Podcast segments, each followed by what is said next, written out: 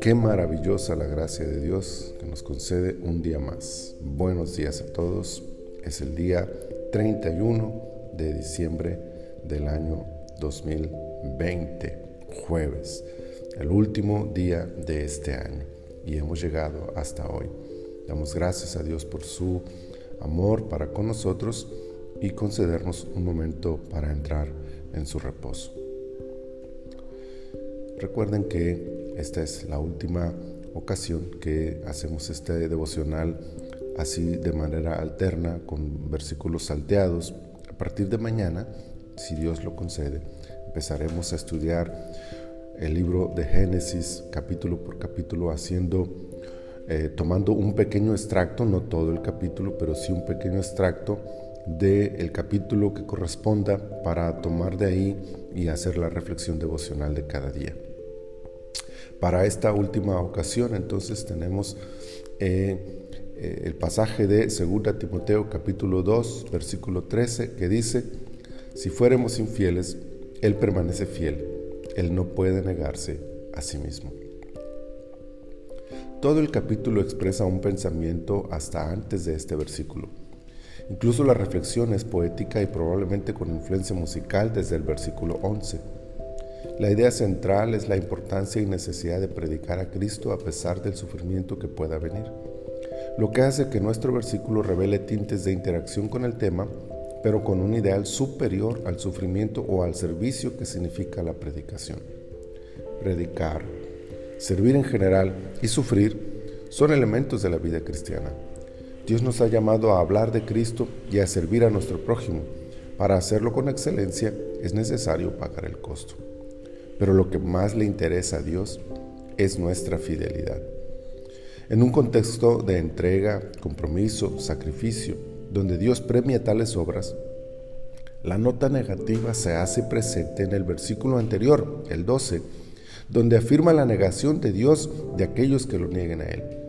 Pero cuando pasa a otro lado negativo, como la infidelidad, Dios no actúa de la misma manera. Él puede negarnos si nosotros lo negamos, pero Él no puede ser infiel, aunque nosotros sí lo seamos. Esto debido a que si bien puede negarnos a nosotros, porque poseemos una naturaleza corrompida y pecaminosa, no puede negarse a sí mismo como Dios, pues su fidelidad es inherente a su naturaleza divina. Si Él fuera infiel, no sería Dios. En todo lo que hemos vivido este 2020, en medio de los sufrimientos como soldados de Jesús, y el costo de serle fieles a Él.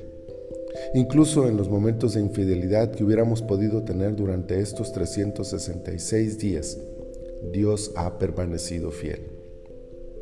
Semejante grandeza, sublime y gloriosa, es digna de adoración, reconocimiento y gratitud. En este último día del año, traigamos una ofrenda de adoración al Señor por su fidelidad y renovemos nuestros votos con Él para mantenernos fieles durante el nuevo año que nos permite alcanzar por su fidelidad. Señor, muchas gracias. Tú has sido bueno, has sido maravilloso. Nuestra infidelidad es tan notoria, Señor, delante de ti, pero aún así tú te mantienes fiel, Señor. Fiel a ti mismo y fiel a aquellos, Señor, a quienes amas. Gracias te damos. Te adoramos y te bendecimos con todo nuestro corazón. Y en este último día queremos pedirte, Señor, que nos ayudes a mantenernos fieles a ti durante el año que empezamos. Que tu misericordia y tu gracia nos asista todos los días para que podamos permanecer fieles a ti, honrándote en todo lo que hacemos, Señor. Aprendiendo a vivir de la manera que a ti te agrada. Señor, muchas gracias. En el nombre de tu Hijo Jesús. Amén